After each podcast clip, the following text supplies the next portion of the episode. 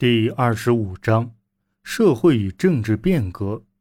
反抗法国大革命和拿破仑的战争，既是军事上的较量，也是思想上的交锋。一八一五年，各大国关心的不只是重划欧洲版图的必要性，还有保障之前在革命动荡中被废除的各国正统君主的统治的需要。但时间的脚步是无法阻止的，新的思想。已经产生，并在欧洲大陆广泛传播。自由、平等、博爱的口号仍然鼓舞着人们。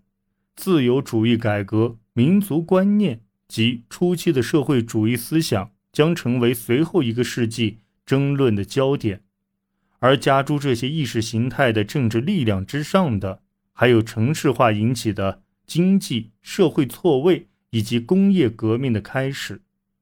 城市中的中产阶级和工人的数量不断增加，这引起社会动荡，社会成为各种矛盾的中心。此外，人们还开始接受这样一种观点，即变革、动乱和冲突是人的境况的一部分。这成为艺术和文学领域进入浪漫主义时期的支撑。艺术家和知识分子的个人奋斗。及对周遭世界的积极介入，成为革命时期一个重要特征。法国大革命初期颁布的人权宣言，肯定了每位公民的个体价值。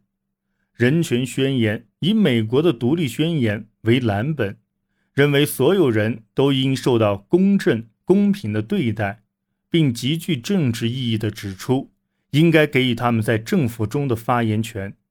以此为基础。十九世纪的自由主义者提出了立宪、设立代表机构、扩大选举权范围、法律面前人人平等、任人唯才、言论和信仰的自由等要求。一，只有获得全体人民支持的政府才是合法政府。这一思想为起源，人民主权的概念和民族观念诞生了。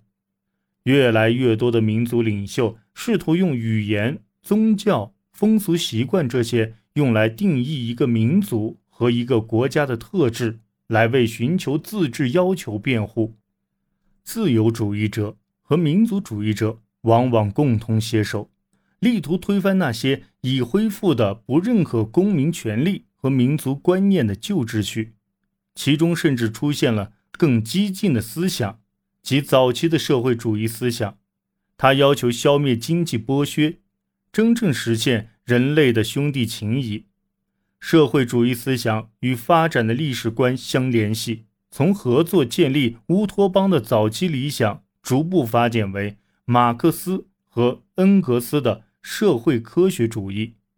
在工业化和大城市发展的壮大背景下，劳苦大众的经济困境。待获得更多关注，这催生了工会制度和第一次社会主义运动。当时的学术和文化氛围鼓励人们参与政治斗争，艺术家和作家也纷纷投入改变1815年重新确立的旧秩序的尝试中。艺术进入浪漫主义时期，这一时期排斥18世纪理性主义创造的庄严世界。及其对艺术家个人激情和活力的束缚，同时也暗示被压迫民族和国家斗争也不应受到束缚。大革命和拿破仑战争之后，一些族群仍被排除在权力之外，他们的政治和社会诉求经常通过艺术和文化得到体现。这些力量使1815年之后的时代成为一个充满挑战。和反叛的时代，在这一时期，法国大革命所解放的意识形态力量与工业化初期人们对社会和经济的不满结合在一起。欧洲将经历1820年及1830年至1832年的一系列动荡，并最终迎来1848年至1849年的革命高潮。